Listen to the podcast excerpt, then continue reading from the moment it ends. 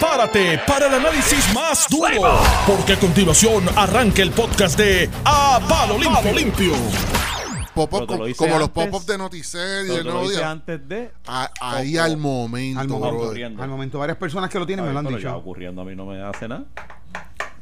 Yo estoy. yo- Pero digo, a gente como tú, sí que- no tú ne- tiene pero, sensibilidad. una pero lo que puedes hacer es pedirle a los mismos que le puedes pedir el número de la loto, pídele que te anticipen el terremoto y ya está resuelta tu vida, porque es que eso no se puede predecir. Se puede. Hay una, hay un aparato, una alarma, un sensor Ese que es te el- lo avisa ese es según el dos que uti- minutos antes. Ese es el que utilizan la, la genera- las generatrices de eh, Entiendo que sí. para, para autoprotegerse. Es el que tiene los perros por dentro. Pero yo, yo me imagino que yo me imagino que es bien caro.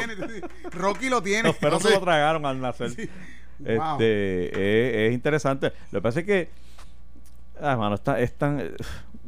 sepas o no lo sepas, eh, en, en un, en un evento de tal magnitud como el que tuvimos o mayor, eh, es bien poco lo que puedes realmente hacer, más En- allá de, de, cuanto- o sea, de en- meterte en el lugar en el más seguro mejor que de los, en el mejor de los casos, ¿cuánto tiempo, con cuánto tiempo anticipación un sistema te puede anticipar? Claro, claro. claro. Deben ser Eh, segundos. 10 segundos, 10 segundos, 20 tal vez. segundos, Sí. sí. ¿Sabes? Porque es que, No mucho, no mucho. Exacto. a diferencia de los huracanes, esto tú no, tú no sabes cuándo viene. man. Miren, ¿sabes Es un qué? gadget para entretenerse uno realmente. ¿no? 10 Es- segundos. ¿sabes Tienes 10 tienes 10 Ahí viene segundos. Chacho, 10 segundos. Fíjate, no vino nada, está dañado. 10 segundos está Hace bueno porquería esa. Eso funciona para, la, para proteger los sistemas, como ocurrió en Puerto Rico, eh, de la autoprotección de, la- de las generatrices de energía. Claro, Porque, que pues, de hecho lo tienen un que segundo apagaron antes. antes. Está brutal, está buenísimo. Un está segundo viendo. antes. Apagaron Sí. antes. Ya ayer, eh, ¿tienes luz en tu casa? Sí, llegó en, la, en algún momento en la madrugada, no me di cuenta. En casa llegó más o menos también entre 12 y 1 de la mañana. ¿Y tú? No, todavía no tengo. ¿Pero dónde tú vives? ¿En qué municipio? En Juana Díaz. Al lado de Ponce. Ah, pero es que tú estás en el... eh, En el y- sur. y- pero, y tú Sur, sur. sufriste... Aquí yo Pero sé, tú viajas yo todos los días heavy. para, Pero tú tú- viajas todos los días para acá. Feliz. Pero tu casa, tu casa sufrió daños. No, gracias a Dios mi casa no sufrió daño, pero se estremeció grandemente. Y fíjate, eso iba a plantear porque yo soy de las personas que reacciono, no sé si todos los periodistas somos así, pero yo no tiendo a congelarme en las emergencias, sea de la magnitud que sea. Yo, ay, yo empiezo, ay, empiezo a bregar y cuando yo iba saliendo ya estaba vestido porque yo venía a hacer Normando en la mañana y ya estaba ready. Cuando voy saliendo por el pasillo, mi esposa oye, viene y la luz palpadió, se fue y ahí aquello fue como si hubiesen trabajado con un chipping hammer bien gigante. Ah, yo te escuché ayer describiendo. Pero bien fuerte y wow, yo miré el techo, pues, dije, inmediatamente eh, eh, ella se quedó paralizada y yo le dije, vamos, vamos, vamos a, a accionar para que se metiera debajo de la mesa cuando la- se calmó la situación, el episodio. Mis papás viven ¿Se una casa de por medio. ¿Debajo de la mesa Sí, eh, eh, mi esposa Porque lo habían planificado así ya. Sí, ya o lo por habíamos, instinto. No, ya lo habíamos planificado, ya lo habíamos planificado. Y, y en un lugar específico, porque hay un poste del alumbrado cerca, que si llega a caer y cae, pues que no, que no, no, no nos haga daño. Y a la misma vez rápido, después que dejé que todo había pasado, que estaba calmado, todo bien, está todo el mundo bien. Arranqué porque es una casa de por medio, la de mis papás. Entonces ya a, a bregar con la situación, que es un poquito más difícil. Y, y esto me hizo repensar un montón de cosas, ¿sabes? En cuanto a nosotros que tenemos la agilidad, por lo menos hasta ahora, se nos hace fácil, pero las personas de la tercera edad, o sea, por más que haya una orientación de cómo van a el plan de contingencia, una persona, ¿verdad? Como mi mamá, que tiene su situación de la rodilla, ¿cómo si vamos a poner a esa persona debajo de una mesa? ¿Qué procedimiento utilizamos para que esa persona, al, al tratar de que se proteja, sí, que- no la eh, convirtamos sí, en una ese víctima? consejo de agáchate y tápate. Como que no todo el mundo puede Bueno, agacharse y taparse agilidad. con Na- esa agilidad. Nada y más hay que escuchar la historia del cuñado del señor que falleció en Ponce, que él dice que de la manera que estaba el cuerpo cuando la pared le de bloque le cayó encima, tal parecía que él estaba en proceso de, de, de moverse, salirse de la cama para salir de la... O sea, que no tuvo el tiempo, tal vez una persona más ágil, pues lo hubiese logrado. Y esa persona, el que el fallecido, tiene setenta y tantos, 73 años de edad, me parece. 73, sí. Que es de lo que 73. estamos hablando. Y es verdad, pues hay que. Ese es el reto a esa edad y todos llegaremos ahí. Eh, Yo, creo que sí que pensar. Uno más, más pronto que otro, ¿verdad? sí, tú vas a llegar antes que yo, Bueno, pero. Mire, los apartamentos. Mira, pero. Se quedaron pero trancadas las puertas en los Ya apartamentos. estoy, fi- estamos firmando eh, peticiones ya. Para que te suban el sueldo a ti. A mí, Sí. Tú viajas de Guanadías para acá todos los días, brother. todos los días. A las Feliz. 4 de la mañana, 5 de la mañana. Feliz. Y feliz, y Bravo, lo dice de verdad, fíjate. se parece, sácale una foto a esto para que vean la cara. Que está- No, él siempre está feliz. Lo- el problema es que sí, que siempre está feliz. Oye, una pregunta. Y ya el, el aumento viene. Vamos ya hablando con la ¿ya tú lo firmaste? Eso está ya. Mira. Está cocinado. Eso está cocinado Oye, ya. te iba a preguntar algo que yo estaba escuchando por ahí, no sé si tú también, José. Dejé mi y trípode, no puedo aprovecha- grabarme después. aprovechamos y se lo preguntamos a Jerry.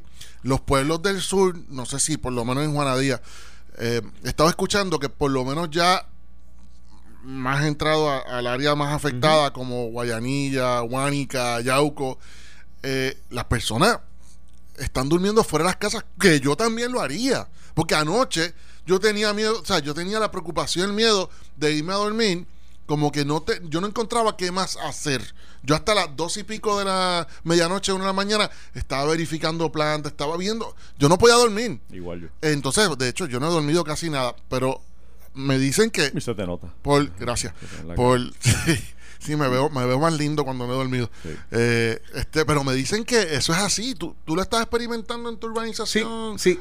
Mira, eh, en la calle donde yo vivo, de hecho, me escribió una amiga que la mamá eh, se cayó, en medio del temblor se mareó, se cayó y yo vi, porque te- tengo la foto, eh, tuvo una herida en el brazo izquierdo abierta, contusión en el brazo derecho y gracias a Dios porque pensaban que tenía fractura en el coxis. Una persona de 81 años se mareó, precisamente lo que digo, de ese, ese plan de contingencia que hay que tratar como que repensarlo, reevaluarlo para las personas de tercera edad. Pero volvemos a lo del campamento. Yo estuve durmiendo afuera como dos horas.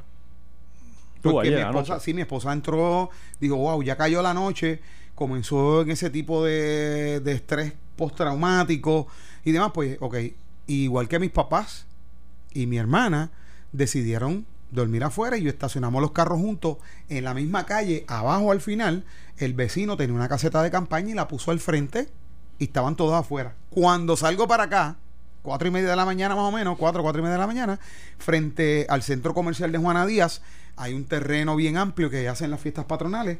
Eso estaba lleno de autos y de, y de casas de campaña. wow mano wow, Sí, wow. lo que está vi- campamentos. lo que está Qué triste, viviendo el Por eso, sur pero mira, me, me acaban de dar el pie forzado del programa de hoy.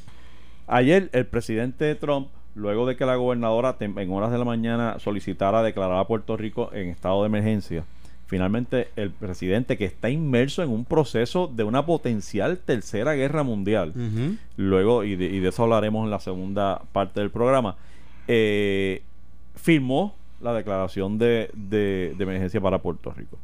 Y yo lo que pensaba era, ¿y, qué, y, y- y con qué se come eso? ¿Y qué pasa ahora? ¿O qué debe ocurrir ahora? ¿O qué expectativa tenemos?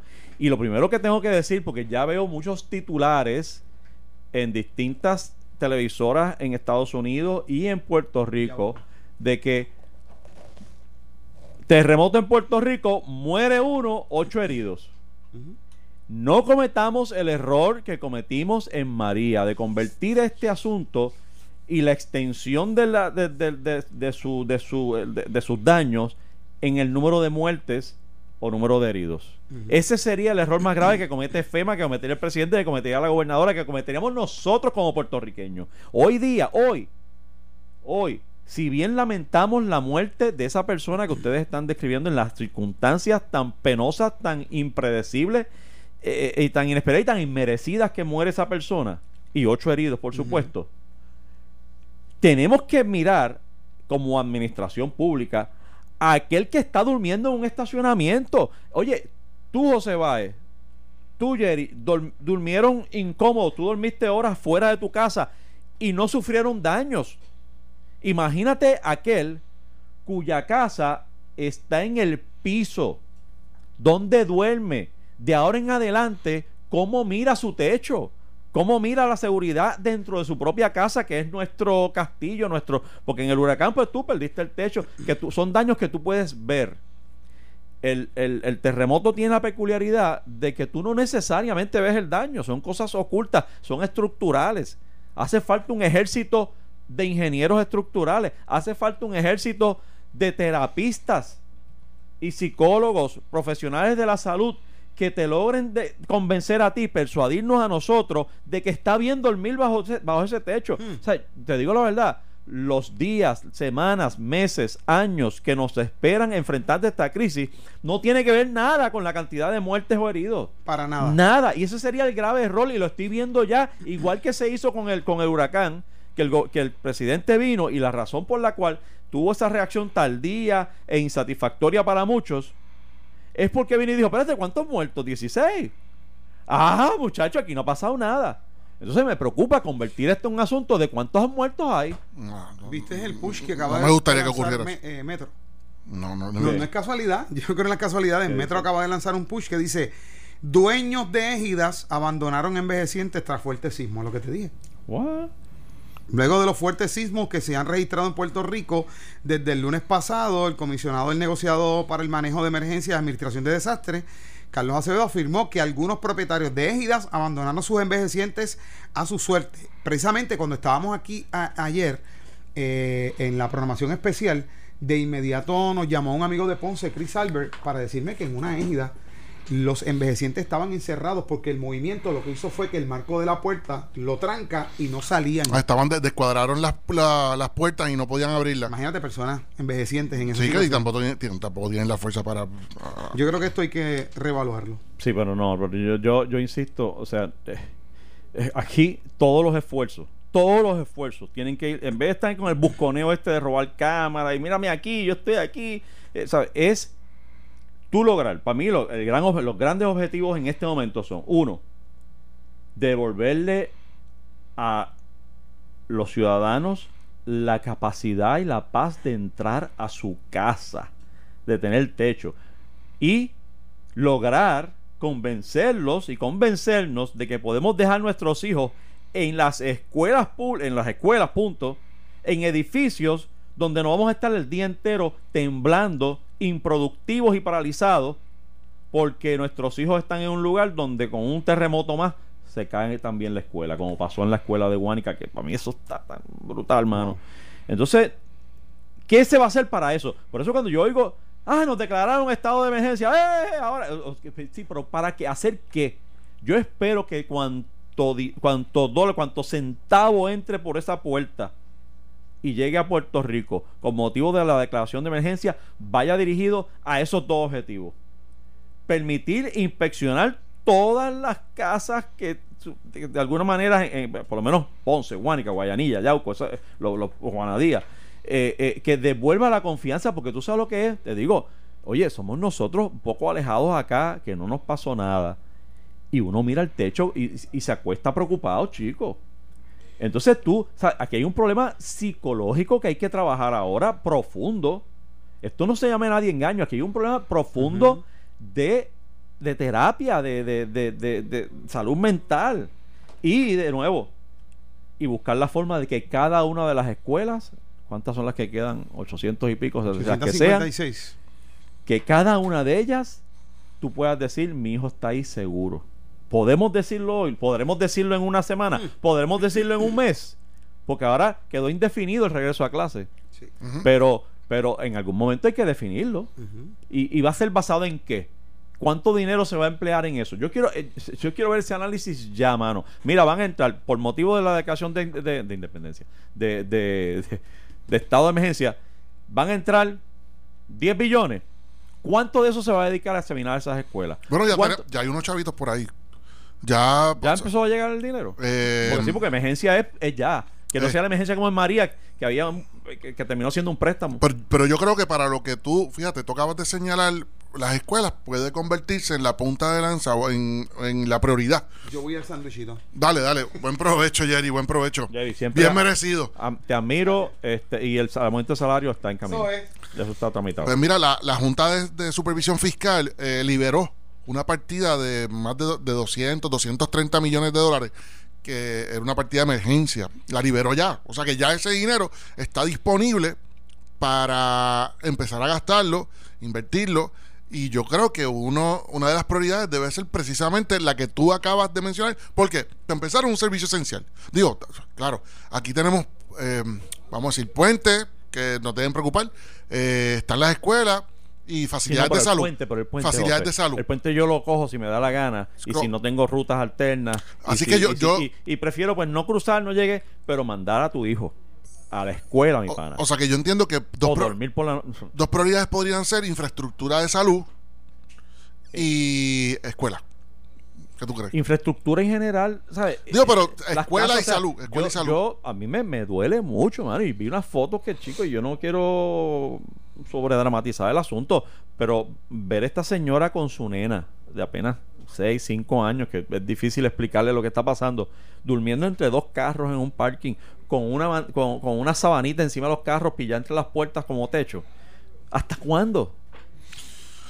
Eh, no, y el problema que estamos enfrentando, que también se, también se estaba discutiendo esa noticia durante el día de hoy, en- o se está discutiendo en los periódicos, o reseñando, es que estas casas, bien, o sea, este problema de la falta de, de cumplimiento con los códigos de construcción, que se estima que alrededor de 200 mil residencias están fuera de códigos de construcción, y no necesariamente estamos hablando únicamente de los, de los pilotes estos de los eh, Sí, de los zancos esos eh, de- eh, delgados que uno de lejos lo ve y uno dice, caramba, eso se puede caer de un soplido. Eh, no solamente eso, sino que usualmente las personas que también construyeron eh, de bloque en bloque y con mucho esfuerzo y dedicación esas casas, fuera de código, fuera de reglamento, posiblemente también tienen otra particularidad, José, que tampoco están aseguradas. Y no es una crítica, no estoy haciendo una crítica. Quería es llegar que, a ese punto. Es que, bueno es que precisamente la persona que hizo esa casita con mucho esfuerzo, que se tardó tal vez tres años en vez de hacerlo en siete, ocho meses, porque no tenía la capacidad económica ni el crédito para tomar prestado, y con mucho esfuerzo y dedicación y sudor, ellos, esa persona, esa familia, con la ayuda de otra familia, levantaron esa propiedad con un plano que corre por ahí mm, con una firmita tal vez de algún ingeniero estructural que le hace el favor a todo el mundo y le firmó esa casita con unos zanquitos, eh, esa persona tampoco la asegura, no, no solamente porque no puede, no tiene la capacidad económica para asegurarle, es que si llega a donde una compañía de seguro a, comprar una póliza de seguro, tampoco se la van a dar. O sea que muchas de estas personas que están afectadas ahora mismo, esa persona que está durmiendo entre dos carros, tampoco tiene los recursos para sustituir esa casa que se le cayó. O sea, una situación bien seria. Por eso es que cada centavo que entre con motivo de la declaración de emergencia tiene que ir dirigida. Porque tú no le puedes negar, entiendo tu punto y es el correcto. Si tú no cumpliste con el código de construcción, pues, pues vas a sufrir unas consecuencias. Uno, es posible que el Estado te multe, si es que pasa, que no creo que pase, porque una vez construye, lo miran y, ah, mira, ya, mira dónde te construyó, y todo el mundo se asusta de que está en medio de una, de una jarda con las columnitas esas largas y finitas. Pero eso. no, pero no, no, no sé, no conozco ningún caso donde, donde me digan, sí, mira, el Estado fue allí, vivienda o quien sea, fue allí ese lugar, junto a planificación, a decirle, usted tiene que salirse o si no va a ser multado cada mes en tal cantidad. O sea, eso no, eso no ocurre aquí, ¿ok? Y eso debería ocurrir, que hablábamos ayer un poco de cumplimiento versus... Pero, pero hoy, hoy, a la hora de ayudar, a la hora de declarar emergencia, eso tiene que pasar a un segundo plano. Ah, no, eso es agua pasada. O sea, olvídate, agua pasada no mueve molino. que si cumplió con el código, no, no, no, cumplió no. con el código, la persona necesita dormir en paz. No, definitivo. necesita que sus hijos duerman en paz. Y eso es irrelevante de código o no código de cumplimiento, si cumplió o no cumplió. En este momento, si, si dejaste Estado, si Estado dejaste de hacer cumplir el código, eso, eso, esa es tu No, pero, responsabilidad. pero el problema, el la relevancia de la discusión del código y todo lo demás es que esas personas hay que reconocer que hoy no tienen un seguro sobre la Ah, propiedad ahí- precisamente porque y eso es el tema que te, yo Ese te traía es que es esa- un problema gravísimo porque todas esas propiedades no solamente las que colapsaron otras que tal vez los dueños se están atreviendo a dormir ahí porque no le tienen otro remedio, pero tienen una grieta que parte la casa por la mitad y, y- y realmente Digo, no además de que, ahí. fíjate, hay una noticia en estos días también, ayer, voy, de, de no solo lo que tú dices, déjame dar para atrás, porque vale la pena explicar el asunto de la industria del seguro, que, que tú conoces mejor que yo. Eh, lo tienes más cerca que yo. Bueno, Este, más cerca sí. Yo personalmente no. Está más cerca, tengo una consultora más cerca. you sleep with... Correcto. Bueno, la cosa es que el, el- el- la, la póliza de seguro, esencialmente, en términos generales, eh, y, y no soy un experto en la industria, pero la conozco, eh, eh, esencialmente está hecha, en términos de propiedad, para cubrir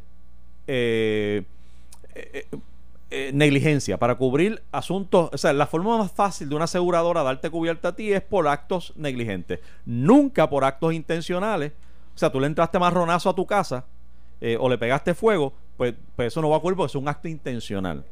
La, la, el seguro, la industria te cubre cuando tú hay un acto negligente o, y aquí es que está la diferencia, lo que llama la industria actos de Dios. Y ahí es que se separan unas de otras. Donde el acto, de- y se le llama acto de Dios, no soy yo que estoy, de- acto de Dios. eh, eh, huracanes, terremotos, este, temblores, ¿qué más? Fuego, este, toda la cosa. Este, y entonces la aseguradora dice, esta te la cubro, este no te lo cubro. Lo que se destaca hoy es que los, los terremotos no están incluidos. O sea, porque fíjate que la, la, cuando tú mides negligencia, la compañía de seguro eh, eh, lo que hace es que mide riesgos y dice, ok, la posibilidad de que pase esto eh, es tal, por lo tanto puedo cubrir hasta aquí. La posibilidad de que ocurra esto, el seguro se mueve en la, en, en la medida en que puede medir, cuantificar los riesgos en alguna medida, por modelos actuariales y toda la cosa. Pero el terremoto yo no puedo predecir. O sea, la compañía de seguro no puede establecer cuántos terremotos escala 7.0, 8, 6.6 van a ocurrir en un año. Por lo tanto, se le hace muy difícil cubrir ese riesgo, cubrir esa, esa- ese peligro. Y usualmente o no te lo cubre, y aún si te lo cubriera, y yo exhorto a todo el mundo que vaya a buscar sus pólizas, porque todo el que tiene hipoteca, eh, que no esté salda, tiene, tiene un seguro. Y aún si te lo cubre, entonces entra lo que tú dices. Que, ah, pero es que no cumpliste. Y tú vas allí a reclamar y te vas a decir, no, pero es que tú- esa casa no cumple con, con el código de construcción. Que de hecho para mí debería decírtelo antes de otorgarte la póliza. Pero me parece que lo que ocurre es que ahí está la póliza. Cuando voy a reclamar, ah, no, pero es que tú no tienes, tú no cumples con el código. Porque ese está, esos bloques no son tales, o porque la columna es muy larga, o porque, qué sé yo, por lo que sea. Este, o usaste, qué sé yo, qué cemento, ah, yo no sé. Eh, eh, entonces ahí que está el tranque con este asunto de la, de la industria de seguro que ya está golpeada por María. O sea, la industria de seguro apenas se levanta luego del golpe de, de hace dos años atrás. Ahora bregar con asuntos de infraestructura física de la Porque no solamente no son solamente las colapsadas, como yo te decía ahorita, también están las afectadas. La colapsada es la fácil. Sí, esa, esa, esa- nadie va a discutir eso. El problema son las aquellas afectadas, estructuras afectadas en todo Puerto Rico, porque eh, grietas pueden haber salido incluso hasta en propiedades en San Juan. No necesariamente- claro. O sea, grietas, estoy hablando de grietas, grietas que afecten la estructura de alguna forma. Así que sí, ciertamente. Oye, yo ayer en casa verificando cómo estaba la estructura, yo encontré una grieta y yo entiendo, mi hijo y yo observando, este, la entendemos que está un poco más abierta que, que, que antes, en una pared, eh, que ya está existía la línea de la que parecía como un, un pelito, Pero es una pared nueva, una pared reciente. No es, no es una construcción, no una, una pared vieja, una pared vieja que una de las paredes pero original de la casa. eh, sí, Porque las originales de tu casa me luce que están. Ah, bueno, no, tu casa es más, más moderna. No, no, es que una- hay es que tienen unos años. esta pared de, la, de aquellos años es una de las paredes de, de mi colindancia. Es una urbanización del 1947. Tal vez mi casa se construyó entre 47 y 50 y tanto. ¿De veras? Sí, ese segmento Ay, de la urbanización. Más, más moderno. Cacho, no. Más nuevo. De hecho, sal- hoy estábamos circulando un anuncio del periódico El Mundo cuando salió a, a la venta Reparto Valdrich. De y era un anuncio del 1947. Qué Wow. cosa brutal, ¿verdad? Bueno, tú tienes tu Ah, oficina brutal. por allí para que sepas. Sí, de sí. hecho, donde está tu oficina, está. No necesariamente la estructura es así de vieja, pero tú estás prácticamente encentrado en lo que fue el desarrollo original. Esas primeras dos calles del monte para hacia la Domenech son las primeras. Eso es lo que me dicen. Pero uno pensaría que esas casas, mientras más viejas, era- había una construcción, porque antes usaba lo que es el concreto, lo que llaman el concreto armado, que son básicamente columnas. Este, ya yo identifiqué en casa cuáles son, y que tú sabes que en casa también son casas bien viejas, y, y hay unas columnas allí, hay unas paredes en casa, que yo no puedo poner ni un cuadro. No hay O sea, forma yo de taladrar. poner cuadro y se me rompe el barreno. Sí, mano, eso- Y maldigo cada vez que me dicen, "Pa, ¿por qué no te pones un cuadrito ahí y tal? Bueno, la cosa es que, que, que ¿por qué llegamos aquí? Ah, hablando de los seguros, ya, Sí, los y el cumplimiento y demás. Pero lo cierto es que estamos en una encrucijada de que por un lado muchas aseguradoras no te cubren o eh, eh. Eh, el terremoto se convierte en una exclusión clásica en muchas en muchas instancias y aún en las instancias en que lo en que lo cubre no tienes, eh, si no cumpliste con el código de construcción, la aseguradora va a buscar la forma de excluir y evitar tener que pagar. Y esto no se hace de mala fe, es que la aseguradora tiene que, o sea, primero no está ahí para perder. Este, todo el mundo tiene que ganar y te van a cubrir en la eventualidad de que ocurra lo que Claro. el, el riesgo que, que, que te están cubriendo, pero pero no puede asegurar todo tipo de riesgo y tiene que protegerse de- especialmente de aquellas si- situaciones que son bien poco predecibles. O sea, para una aseguradora, asegurarte una casa en el caso de un, tem- de un terremoto es, es bien difícil y no quiere decir que no ocurre y, y- y debe ocurrir en algún lugar donde yo no estoy. Pero este, vamos a pasar, oye, cuando vengamos, vamos a hablar de la situación eh, que está ocurriendo con Irán, entre Irán y Estados Unidos, porque ya hubo represalias de Irán y necesito, necesito hablar de eso. Estás escuchando el podcast de A Palo Limpio de Noti1630. Yo soy José Sánchez Acosta, estoy con José Báez y hablábamos un poco reaccionando a distintos temas relacionados al temblor y a lo que ha pasado. Este, déjame añadir antes de pasar a, a Irán y a Trump y a lo que está pasando eh, en Medio Oriente. Hay, hay un rumor, no sé si tú lo escuchaste, de que, y, y- ha cogido cierta fuerza, de que hay un, un ejercicio, que, que estos temblores no se deben a causas naturales, sino que se Ah, deben sí. a lo que llaman el fracking, que parece ser algo así, bueno, lo tuve que buscar, la fa- eh, fracturación hi- hi- hidráulica de la tierra, es decir, como, como que se está en un proceso para explotar y extraer eh, Gas. gas natural licuado eh, hay un fracking, ¿eh? que- es como si fueras a, crear cierta vibración.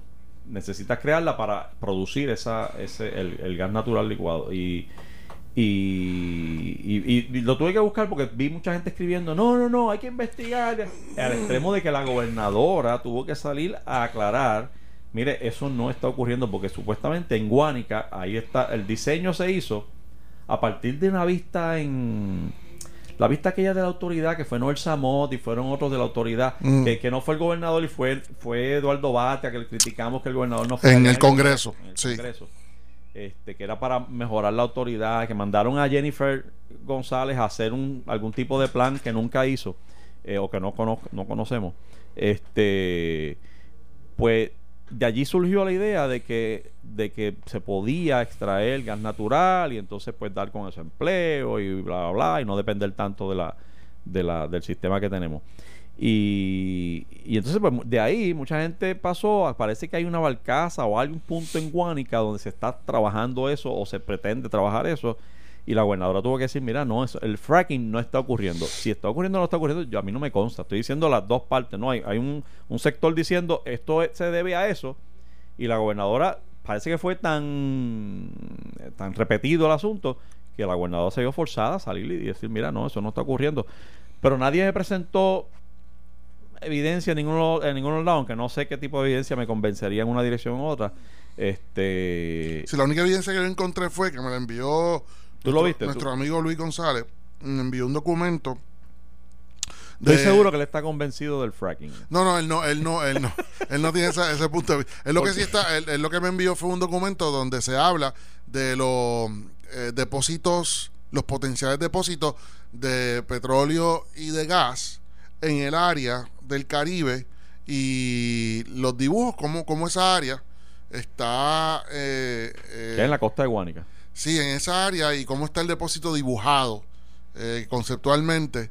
Y es precisamente pues en esa costa. Y que... Está bien, pero el depósito no provoca. Ah, no, no, claro, no, no, pero que eso Que es la, eso es lo que te digo, que la única, el único documento que se me ha evidenciado de que Ah, sí existe ese depósito. Entonces uno parte de la premisa De que mucha antes de gente- depositar, tuviste que hacer algo. No, no, que no, no, no, que alguien, que alguien siempre unos intereses económicos no van a dejar los depósitos allí sueltos como eh, al wipipío. O sea que siempre va a haber un interés económico. Y entonces se ha mencionado incluso compañías de Brasil dedicadas a la explotación eh, de esos, de esos este, Ah, recursos. Nada, oye, otra cosa que te iba a Anyway, comentar, te iba a comentar antes de salir de las noticias de, de la discusión de, de esos eventos que estamos sufriendo aquí en Puerto Rico. Una cosa que me llamó la atención es eh, que las líneas aéreas volvieron nuevamente a hacer lo que hicieron post, María.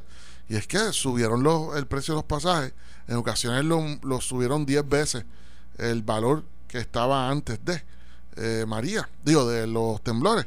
Y caramba, y toda la información que yo he visto corriendo por ahí es que es cierto.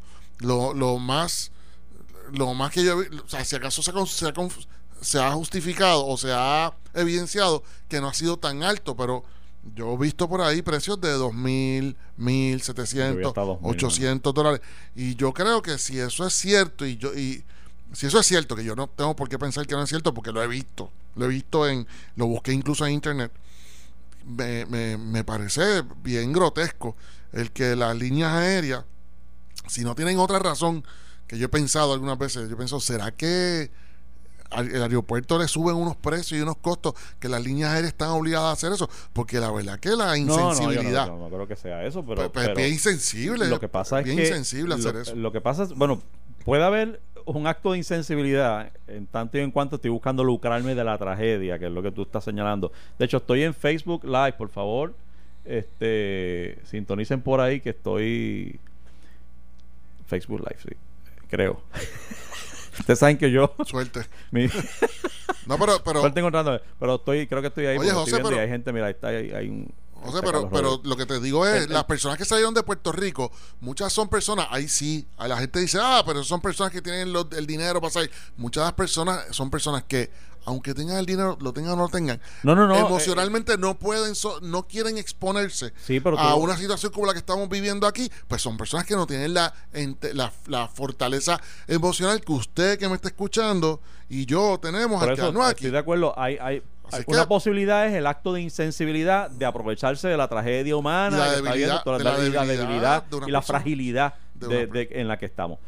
Pero otra razón menos descabellada puede ser el que tú quieres controlar el flujo de, de pasajeros y ponerle, ponerle, o sea, ponerle control a eso, porque es que de momento el aeropuerto se llenó, como con walk-ins. O sea, tú tienes la carga normal diaria del aeropuerto y de momento tienes una avalancha de miles de personas eh, eh, viajando walking. Entonces crea un caos. O sea, si, si, tú, lo, si tú lo dejas a 200 pesos el viaje a, Disney, se va medio, se vacía la isla. Se vacía la isla porque si yo por 200 pesos me puedo ir y vengo el mes que viene, cuando ya esté todo resuelto y todo reconstruido, digo, sí, es que verdad, porque esto no es, esto es muy distinto por lo que hablábamos ahorita de los defectos de construcción y demás. Pero si yo por 200 pesos me puedo montar y evadir un poco o tranquilizarme en casa de un familiar este por un rato, lo voy a hacer. Por lo tanto, se llena el aeropuerto Bueno, pero es que no hay una- y tú quieres controlar eso Pero porque es tampoco no hay- quieres crear el caos porque resulta que hay, hay gente también diciendo, yo tengo pasaje que compré por 300 pesos hace tres meses atrás, eh, si me das mil, entonces se- se Bueno, convierte pero- en todo un negocio. Sí, pero lo que mano. te digo es que tampoco hay una cantidad ilimitada de asientos. O sea, si tú eres Por eso es limitado. tienes- tú tienes 10 viajes al día, tú, Por- aerolínea, tienes 10 viajes al día a Orlando y a Miami, por ejemplo, eh, y Tampa, por decir tres lugares, y a eso suma 10 vuelos, son 10 vuelos, punto, son 10 vuelos, punto. eso no hay- no- no- no hay cama para tanta tú- gente. El tú subir el precio o bajarlo o controlar la oferta, el- eh, es un disuasivo. pero es un disuasivo para qué? Si para que no llegues allí a buscar No, nada porque el avión está lleno. A mí me parece que. Y los espacios que hay están a, están a dos mil pesos. Pues, pero entonces el disuas- no es un Para que no venga. Y si vienes y me lo pagas, pues el bizcocho. Ahí es que viene el problema. El Pues, bizcochito está. eh, si fuera a cuenta de una persona que. Si fuera un lujo, si fuera un concierto.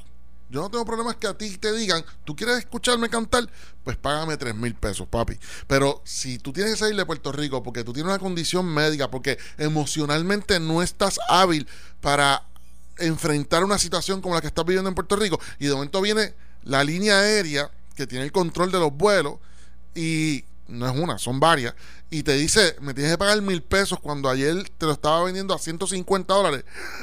Mano, a mí me parece, hermano, grotesco y como no es la primera vez que eso ocurre y pues nadie le pasa factura a las líneas aéreas porque dependemos de ellas pero a- a- yo lo menciono José con toda la intención de que no se quede en el tintero porque hay que mencionarlo porque oye Si ellos están haciendo eso, ellos saben cuáles son las consecuencias, si alguna. Yo no creo que hayan consecuencias. Yo creo que el consumidor va a tener que seguir consumiendo los vuelos de ellos, pero te lo digo, me parece de malísimo gusto, mala intención.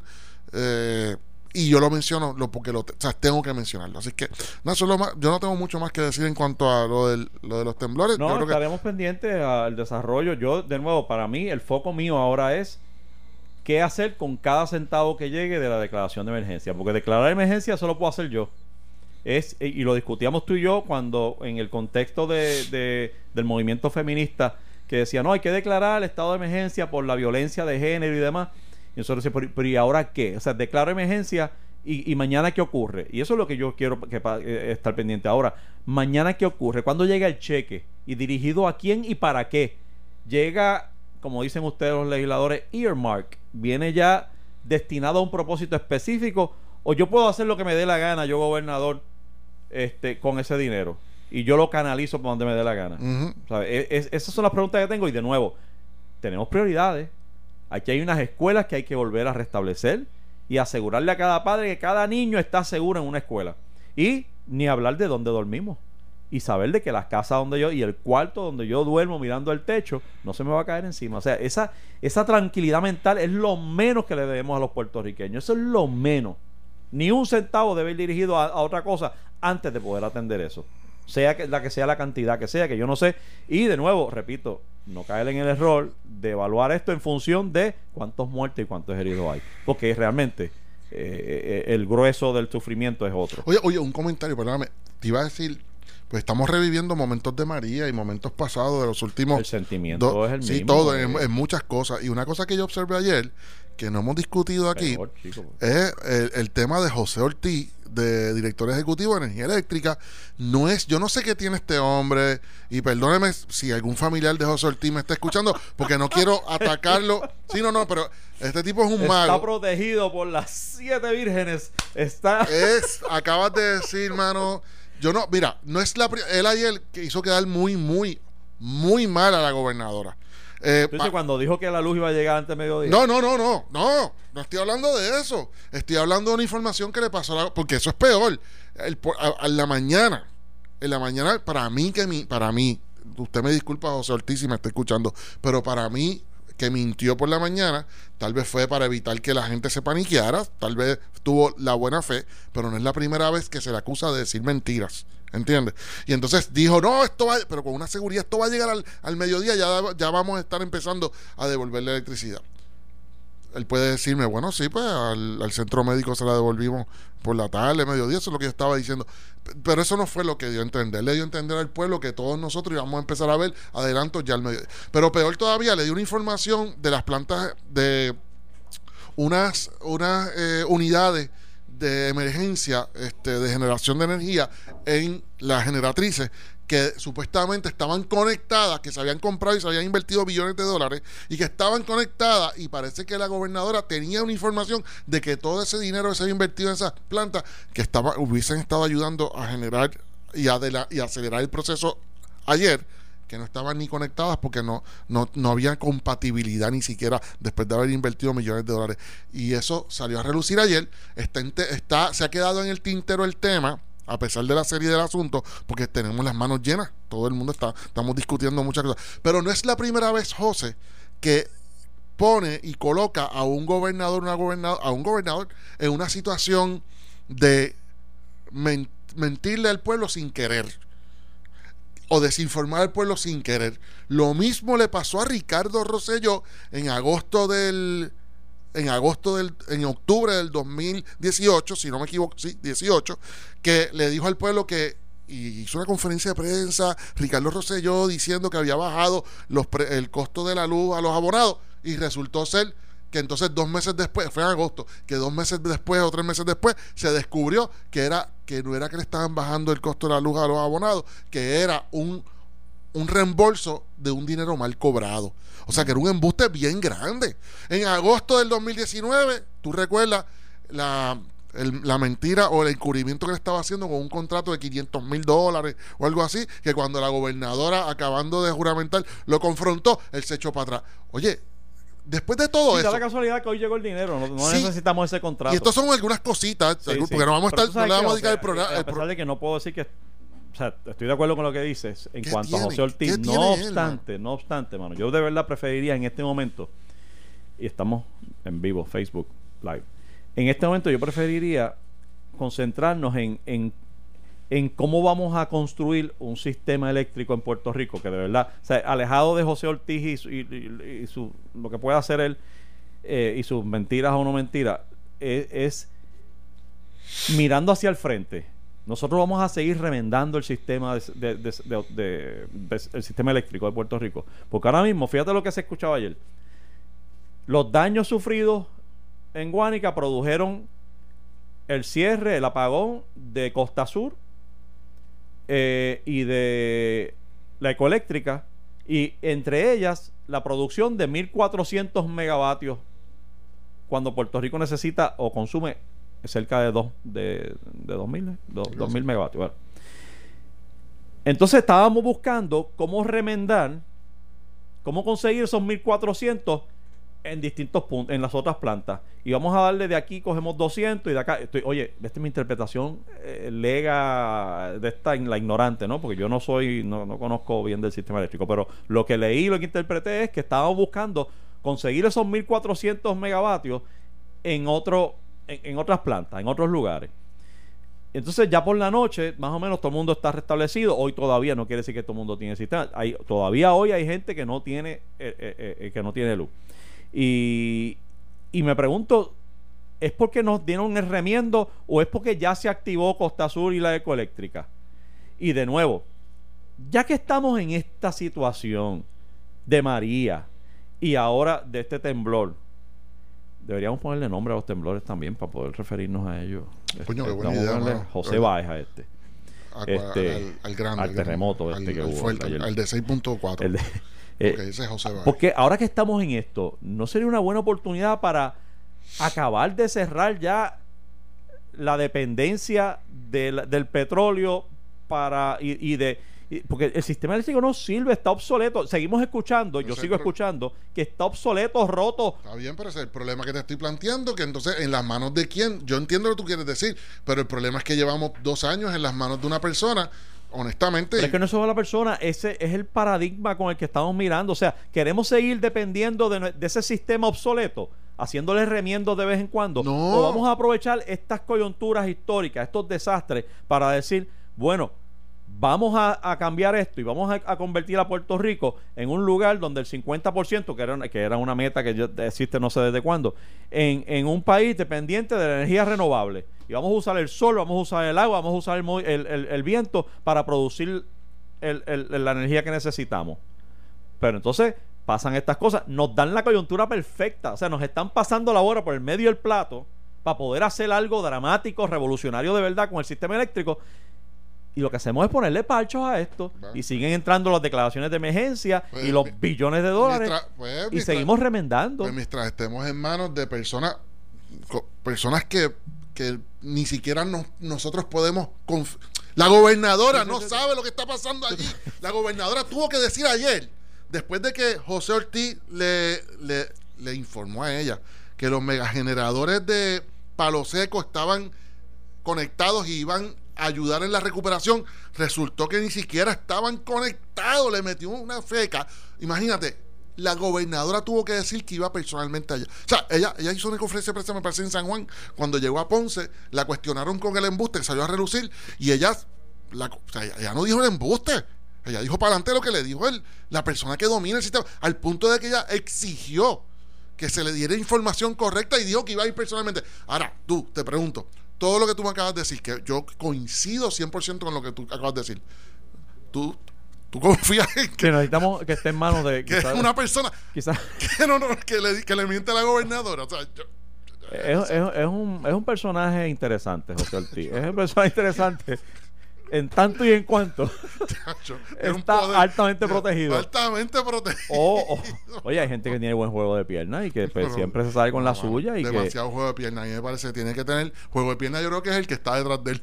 Porque nadie muy tiene tan, inteligente que convence a la gente de que lo que está haciendo es lo necesario y que nadie sabe más que él que, del le venden, asunto. que le venden un... Pero ciertamente José Ortiz tiene muchas nubes eh, encima eh, que deberían disiparse, ¿no? Tú sabes, o aclararlas o, o ya es hora quizás de movernos. Pero de nuevo, yo eh, más que concentrarme en José Ortiz, porque a- al final del camino es una figura de paso, y como lo ha habido muchos otros, lo cierto es que, que la, la mira, la mira de Puerto Rico como, como institución y como política pública debe estar en aprovechar estas coyunturas para movernos a Claro. otra forma de producir energía eléctrica. Y ya lo están haciendo personas. Ya tuviste a Manolo Sidre que está financiando con la organización sin fines de lucro que tiene, financiando algunas organiza algunas eh, comunidades que las está ayudando a independizarse del sistema de... O sea, hay personas que se han motivado. bien, pero no deberían ser esfuerzos individuales Claro, claro, y comunitarios solos, debería ser Puerto Rico institucionalmente, Sí, sí, sí. que la visión, o sea, ya no hay excusa, que nos están dando los, los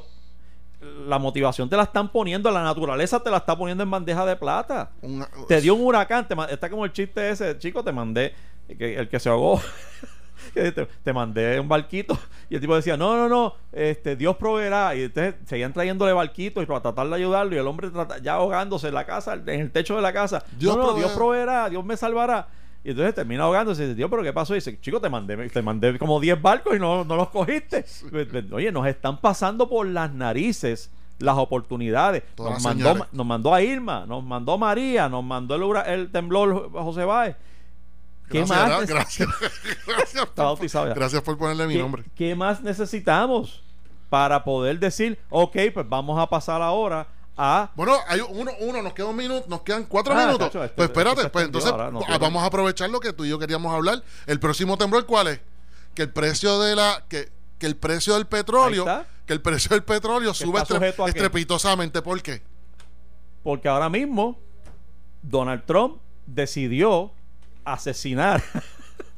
¿Esa es la palabra? Sí, bueno, eso No fue, así, pues. fue un asesinato. No Un fue. asesinato. Fue un asesinato. Mandó a, ¿qué? a Es fusilar, verdad, eso es lo que- fusiló a un alto funcionario A del gobierno Soleimani. iraní, el, el general Soleimani, So- Soleimani, Soleimani. este que es una figura quizás no tan grande como matar al presidente de Pero, era- Estados pero Unidos, dicen que era la segunda figura. pero más grande que matar al vicepresidente de Estados Unidos, porque el vicepresidente al final del camino es una figura decorativa y este tipo llevaba 40 años por lo menos matando gente.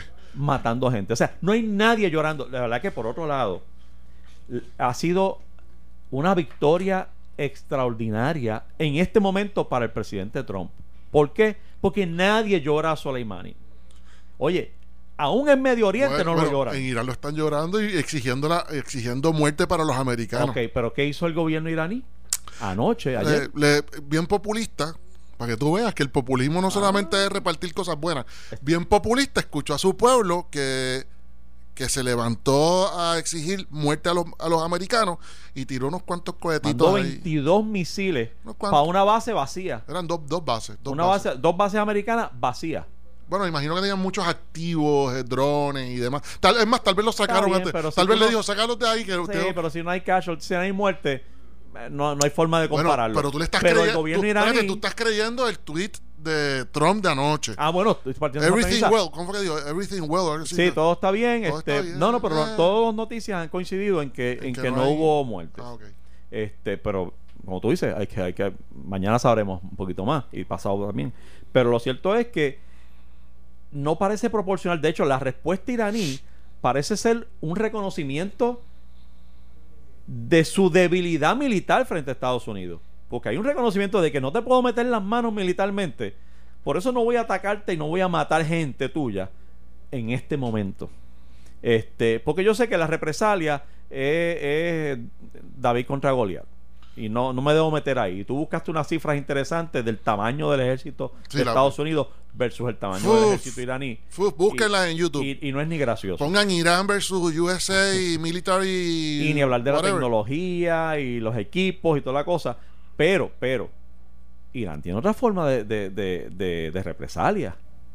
El cyberattack, que, que bien podría dejarte tu banca y tu sistema financiero en, en, en cero de la noche a la mañana. O ataques. eh, Los, los tra- los- los ataques terroristas que hacen en distintas partes del Claro, mundo. Irán tiene un brazo terrorista que se llama Hezbollah, De- que es el que se extremistas. encarga de hacer de De extremistas, que es el que se encarga de hacer el trabajo sucio. El gobierno iraní tuvo una reacción eh, eh, conforme a las Naciones Unidas, al derecho internacional. Fue como que tú me hiciste esto, Bueno, yo te sí, hice esto dentro de estos confines, De hecho, sí. ahora no puedes ellos, para atrás. ellos citaron el artículo 51 de la, una regla particular de la ONU diciendo, yo, mira lo que dijo, que, que- que en la misma línea tuya, dicen, yo bombardeé las bases de donde salió la fuerza militar o los drones con los que tú atacaste Exacto. a un a un jefe militar Exacto. mío. O sea, como eh, ellos buscaron hasta el libro, tú sabes, Sí, para decir, sí, oye, sí. estoy, estoy haciéndolo conforme al libro. ¿Tú sabes por qué?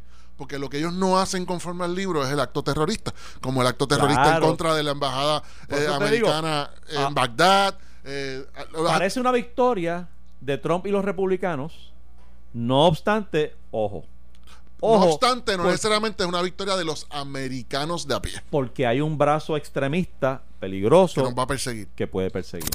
Esto fue el podcast de A, A- Palo Limpio de Noti1630.